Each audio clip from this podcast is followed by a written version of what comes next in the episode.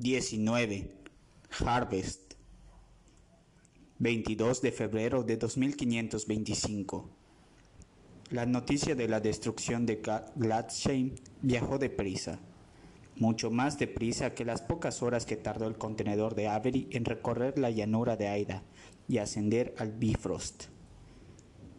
Para cuando el contenedor penetró en Utgard, la mayor parte del planeta sabía lo que los alienígenas habían hecho y volverían a hacer sin duda. El capitán Ponder había estado en contacto con la capitana de corbeta Al Signy durante todo el viaje y ella les había contado que Utgard, atestada ya con cerca de 200.000 residentes, estaba llenándose hasta rebosar con refugios procedentes de asentamientos pequeños en el background. Avery había esperado hallar una multitud humana dentro del depósito, pero la nave para contenedores adyacente al anclaje del ramal de la Tiara más cercano al centro estaba en buena parte vacía, al menos en lo referente a humanos. Cada espacio vacío del interior del enorme almacén estaba ocupado por atareados Jotun. Saltando de la enorme puerta de su contenedor, Avery se quedó mudo de asombro ante el número y variedad de máquinas. Había docenas de, de, los familiares cargadores amarillos y negros que transportaban cajones de plástico verde claro con etiquetas de comida, agua o mantas. Mientras llevaban a toda velocidad sus suministros de emergencia a los contenedores que aguardaban, efectuaban virajes bruscos para esquivarse unos a otros con una sincronización precisa. Las enormes ruedas de los cargadores chirriaban sonoramente sobre el liso suelo del policrete de la nave, dejando tenues marcas negras de derrapaje. Pero también había modelos de Hotun que había, Avery no había visto nunca antes. Unidades de supervisión con bandas de rodamiento triangulares y unidades de mantenimiento todo en uno con aspecto de araña. Las últimas correteaban alrededor de los contenedores, buscando defectos en la superficie y reparándolos con cortos disparos segadores de sus soldadoras integradas. Una más de la colección de herramientas incorporadas a unos brazos flexibles equipados con pinzas para sujetar cosas. Mientras iban hacia la salida del almacén entre dos hileras de contenedores, los marines y sus reclutas mantuvieron los cascos puestos y las espaldas encorvadas. La vertiginosa tarea de los todo en uno creaba una inevitable cascada de chispas y nadie quería resultar quemado.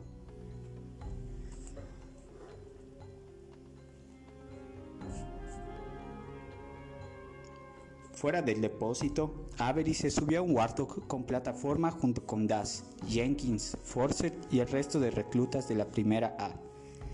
Mientras se sumergían en lo que Avery pensó que era un tráfico denso, el sargento mayor reparó en que todos los turismos y remolques de civiles que ocupaban el boulevard estaban vacíos. Algunos todavía tenían los motores en marcha, otros estaban parados con las puertas abiertas de par en par. Pero los únicos vehículos que realmente circulaban por la calzada eran coches patrulla azules y blancos de la policía de Utgard con las luces del techo centellando y altavoces que tronaban. Por favor, mantengan la calma. Quédense dentro del paseo hasta nuevo aviso. Por favor, mantengan la calma.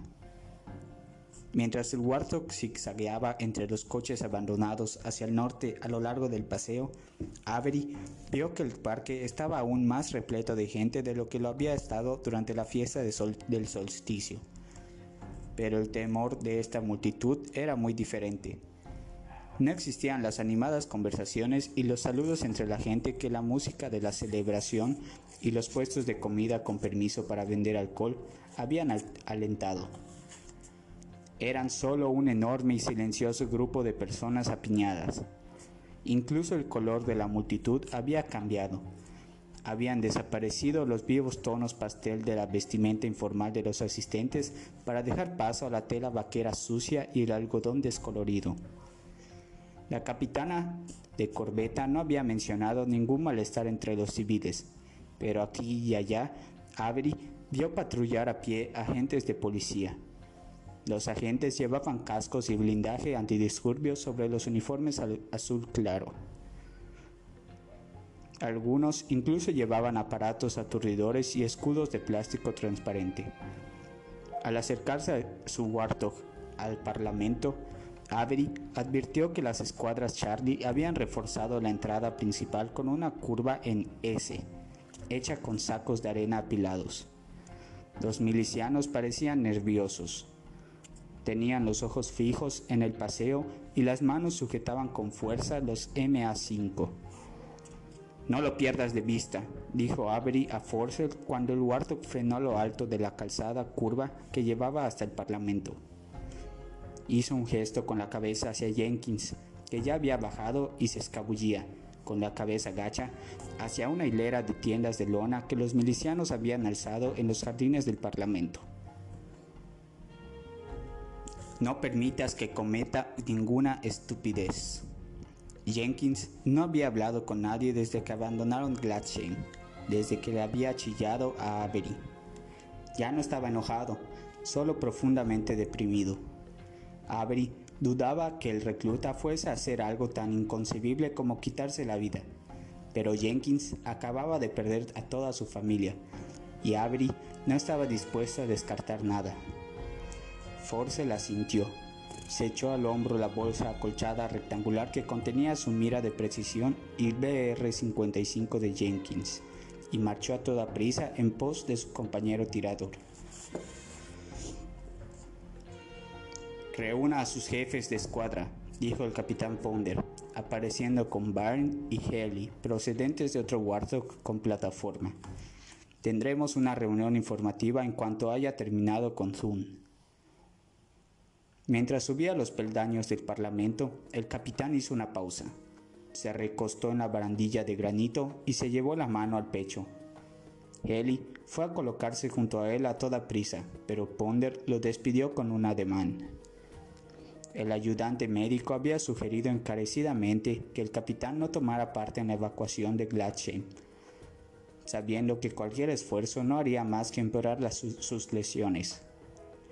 Ponder, por supuesto, le había dicho a Haley dónde exactamente podía meterse sus sugerencias. Pero ahora, observando cómo el capitán fingía no hacer un gran esfuerzo para subir los peldaños, Avery supo que pagaba por su dedicación a su misión y a sus hombres. Havel, ¿me recibes? masculló Avery en el micro que llevaba junto a la garganta. Sí, sargento mayor, respondió el jefe de la escuadra 1C, desde el balcón del salón de baile. ¿Todo despejado? Es difícil de decir, el paseo está abarrotado de gente. Tras años de combatir la insurrección, Avery había llegado a ser muy bueno evaluando las intenciones de una multitud, si permanecería tranquila o estallaría, y podía darse cuenta de que justo en aquellos momentos las personas que ocupaban el paseo estaban demasiado aturdidas para para asaltar el Parlamento y descargar su cólera sobre un gobierno que los había dejado desprotegidos y ahora tenía la desfachatez de mantenerlos apiñados como si fueran ganado pero era, ese, era justo ese miedo lo que había empujado al gobernador Thun a ordenar que las dos escuadras Charlie custodiaran el parlamento mientras el resto, resto de la milicia se dirigía a Gladshame. Avery, por otra parte, sabía que la amenaza real seguía flotando en una órbita baja. Pon a Wick al mando y ven aquí, le ordenó, y dile que mire arriba. Byrne Tenía una conversación similar en la radio con Anderson, el jefe de la escuadra 2C. Poco después, los dos sargentos mayores y sus seis segundos en el mando estaban reunidos en el vestíbulo de pilares de piedra caliza del Parlamento, mientras esperaban el regreso de Ponder. Avery explicó de modo resumido cómo habían herido al extraterrestre de la coraza dorada. Luego, Byrne, que había tenido la mejor vista panorámica, describió el modo en que los fumigadores de Mac habían chocado con el transporte extraterrestre, estrellándolo con el, contra el viñedo. Eran victorias que apenas compensaban las miles de víctimas civiles de aquel día, pero el vívido relato cargado de improperios de Byrne de la llameante caída en picado de la nave dio a todo el mundo una excusa para compartir unas risas a costa del enemigo. La placa de datos COM de Avery vibró dentro de su chaleco de asalto y este extrajo el dispositivo y leyó un mensaje de texto de Ponder. Usted y Bain, despacho de Thun, ahora. Mostró la comunicación a Bain y a continuación, con las carcajadas de los jefes de escuadra apagándose tras ellos, subieron rápidamente la escalera hasta el primer piso del Parlamento. El despacho del gobernador estaba situado en la parte trasera del edificio. Era la puerta del centro en un gran comedor de suites reservadas para los 24 parlamentarios de Harvest. Pero aparte de unos pocos empleados de plantilla inquietos, el corredor de techo alto estaba tranquilo. Las botas de los marines resonaron con fuerza sobre el suelo de mármol. En el interior del vestíbulo del despacho de Thun había dos policías apostados, uno a cada lado de la puerta interior de cristal esmerilado. Ambos llevaban blindaje antidisturbios pero no casco, y sostenían contra el pecho metralletas M7. Uno de los policías dirigió una mirada feroz a los sargentos mayores. Las armas sobre la mesa, dijo indicando con un brusco movimiento de la protuberante barbilla el escritorio vacío del secretario personal de Zun. Órdenes del gobernador. Byrne lanzó a Avery una mirada irritada, pero Avery negó con la cabeza. No vale la pena. Solo para que lo sepáis, dijo Byrne con un muy marcado acento irlandés. Yo cuento mis balas. Descolgó el rifle del hombro, sacó la pistola M6 de su funda y luego ambas armas sobre la mesa junto a las de Avery. Después les lanzó una sonrisa desafiante. Será mejor que estén aquí todos cuando regrese. Los agentes de policía retrocedieron nerviosamente dejando que Barn y Avery cruzaran la puerta.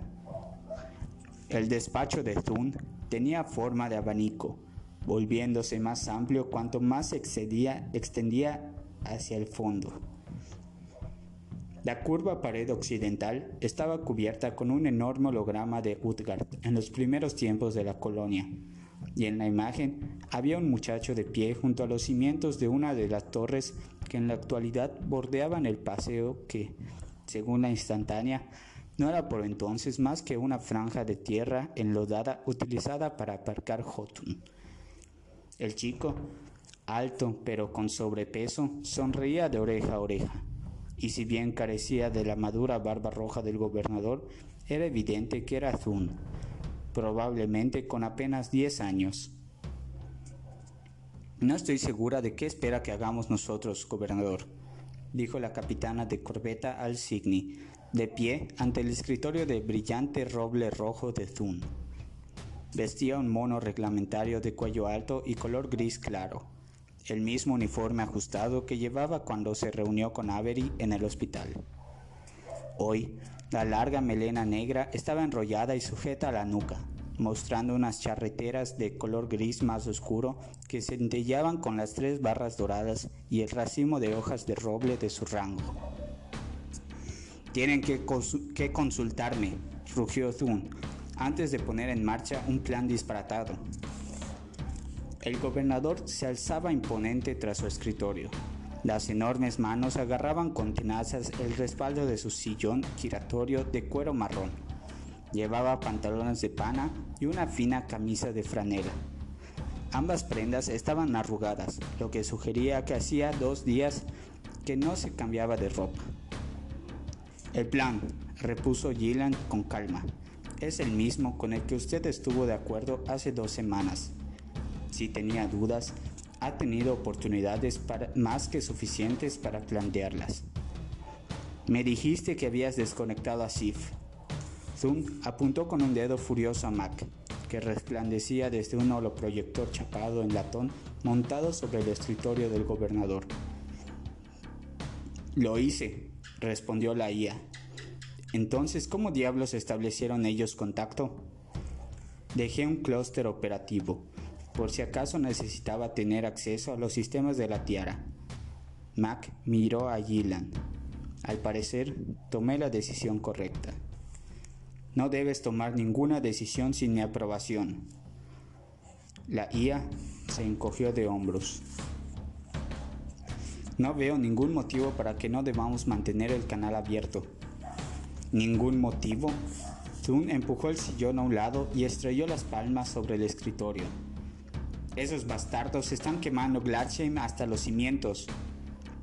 Técnicamente, replicó Mac, los que están en la tiara ni siquiera son de la misma especie. El cerebro de Avery trabajaba a toda velocidad, intentando averiguar de qué iba todo aquello. ¿Alienígenas en la tiara? se preguntó. ¿Cuándo sucedió eso? Thun miró a Ponder con una ira producto de la desesperación. ¿Soy la única persona en esta habitación que todavía tiene el control de su maldito sentido común? Voy a necesitar que se tranquilice, gobernador. Ponder estaba pálido y parecía tener dificultades para mantenerse en pie. No tenemos tiempo para discutir. Thun inclinó sobre la mesa y su voz retumbó en lo más profundo de su garganta. No se atreva a darme órdenes, capitán. Soy el gobernador de este planeta, no uno de sus novatos. Las venas del cuello de Thun latían a toda velocidad, encendiéndole el rostro con un rojo tan intenso como el de la barba. Yo decidiré qué deberíamos o no deberíamos hacer. Luego, lanzando miradas asesinas a Al Signy, continuó. Y no le permitiré utilizar a mi gente como cebo. El despacho quedó en silencio. Mac se quitó el sombrero de vaquero y pasó la mano por el despeinado cabello. Lo siento, gobernador, pero un plan es un plan. Durante el instante que tardó Thun en darse cuenta de la desobediencia de la IA, Gillan se llevó la mano en la espalda y desenfundó una pistola pequeña y negra, apenas más, grande que la palma de su mano. Apuntó el arma al centro del pecho de Thun. Conforme a la sección 2, párrafo 8 de la enmienda de seguridad interna al Estatuto Colonial del UNSC, revoco su nombramiento y privilegios. Lars, fin, bramó Thun.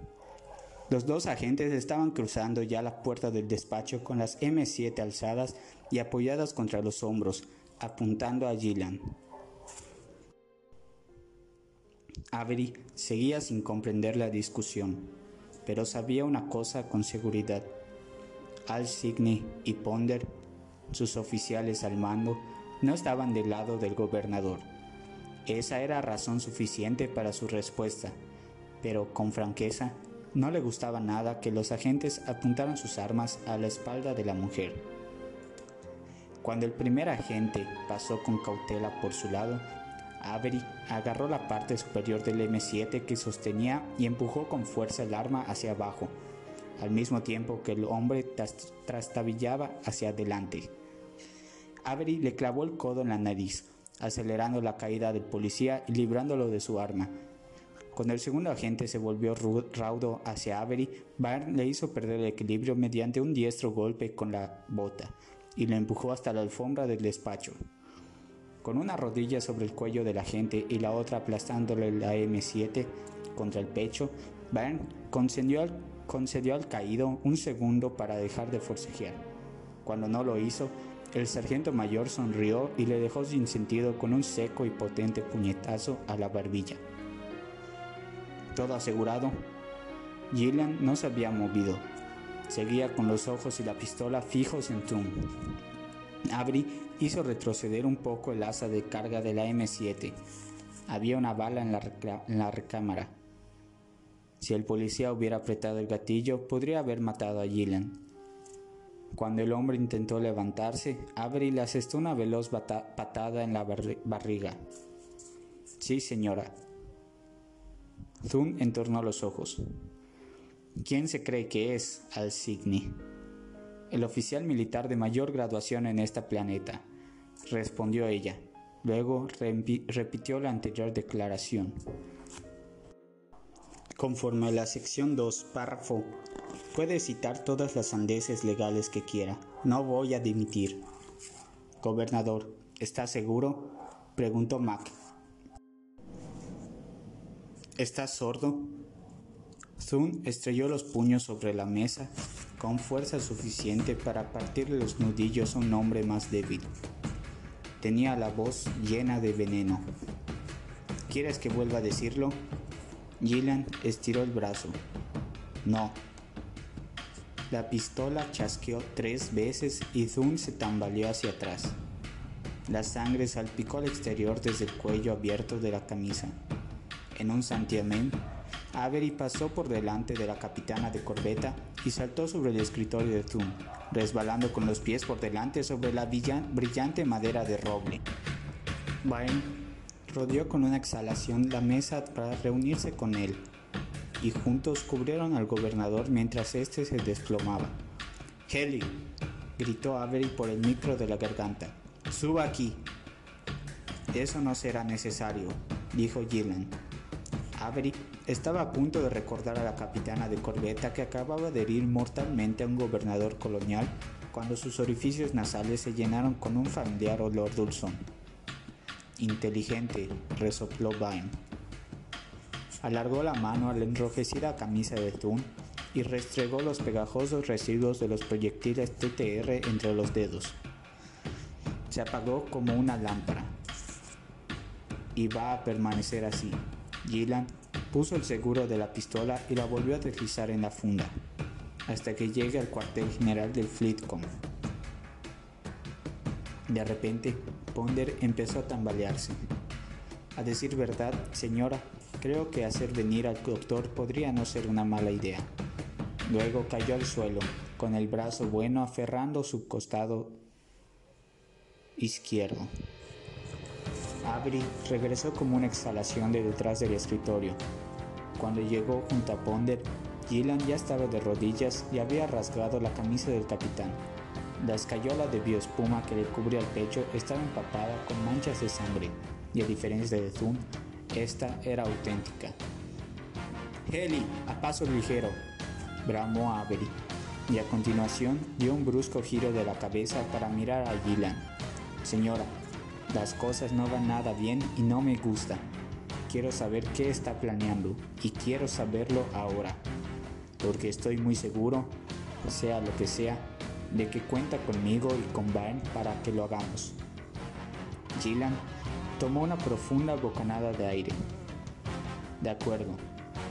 Clavó la mirada en Avery, con los ojos de un verde intenso entornados a medio camino entre el respeto y la reserva. Adelante, Loki. Loki, cuéntaselo. Durante un segundo, Avery se preguntó con quién hablaba, hablaba Gillan. Luego, oyó que Mac carraspeaba. Sí, la IA sonrió a la vez que Avery se volvía hacia el Lolo proyector. Parecía un tanto cohibida. Sí, imagino que debería empezar con eso.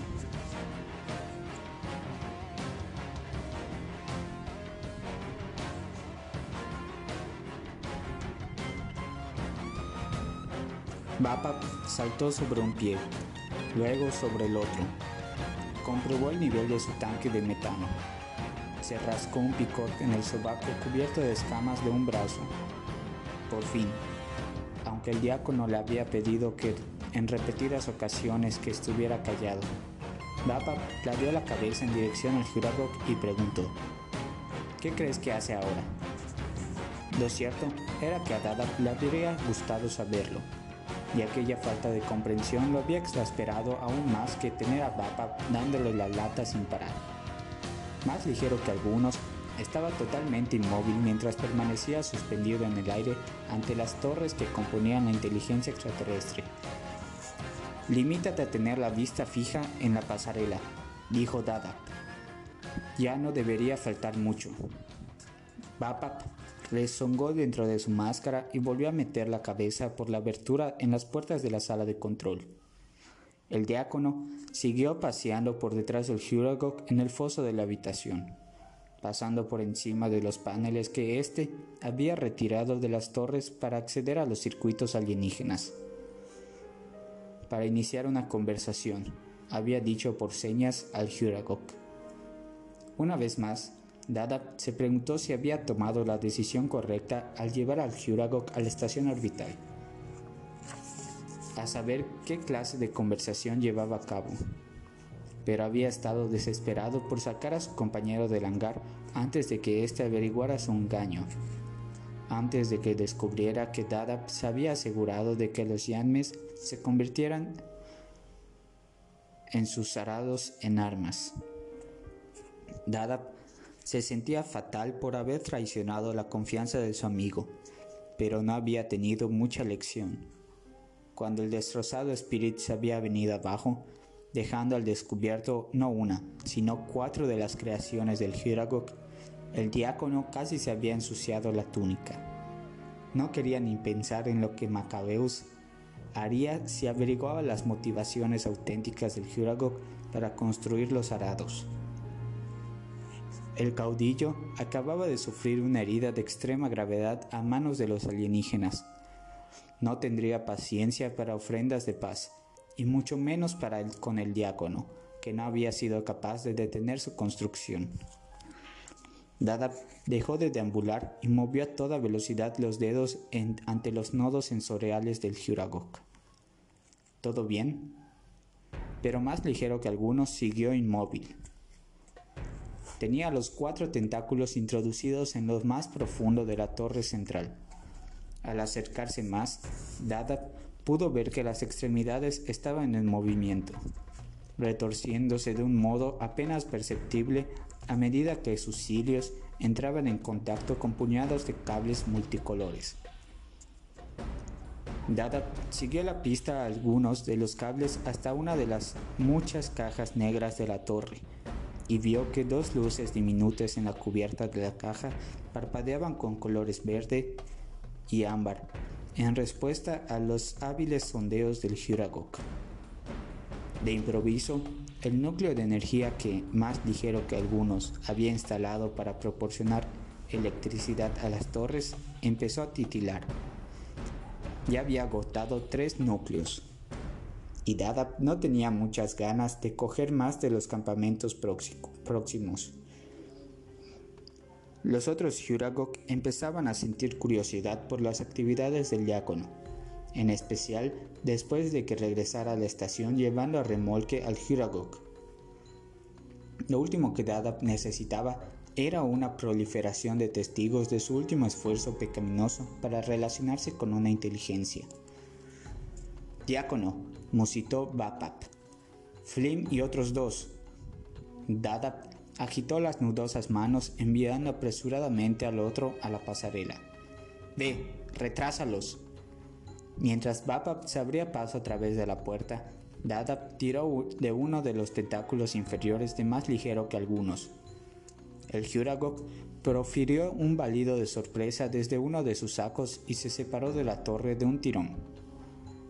Vuelva a colocar los paneles, indicó el diácono, haciendo señas a toda velocidad.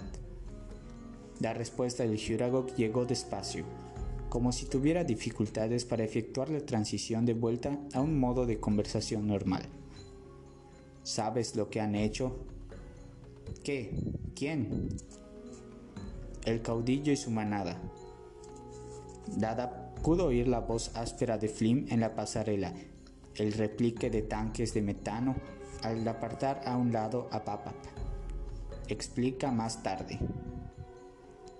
Levantó un panel y se lo tendió al Juragok. Más ligero que algunos, rodeó la fina placa de metal con los tentáculos mientras su compañero trotaba hacia la puerta. No os di permiso para que abandonaseis vuestros puestos, dijo, saliendo a la pasarela justo por delante de Flim. Tú andas y exploras, replicó el otro con taciturna suspicacia. ¿Por qué no puedo hacer yo lo mismo? Porque yo soy diácono. Mis exploraciones tienen el refrendo ministerial. Flim la dio la cabeza, dejando claro que no tenía ni idea de lo que significaba aquello, y tampoco le importaría demasiado si lo supiera. ¿Encontraste comida? No. ¿Reliquias? Por supuesto que no. Entonces, ¿qué? Nada. Dada respondió, fingiendo una gran exasperación. Y perder el tiempo hablando contigo no ayudará a que mi trabajo vaya más de El diácono se dobló al frente cuando Flynn, para pasar, clavó no muy accidentalmente uno de sus antebrazos llenos de marcas de lapas en el encogido estómago de Dada. Entonces no hablemos. Flynn entró contoneándose en la sala de control. Dada alzó un brazo débilmente e intentó detener a los compañeros de Flynn. Un hongo patizambo llamado Goff y otro llamado Tuk Tuk, a quien faltaba uno de los ojos.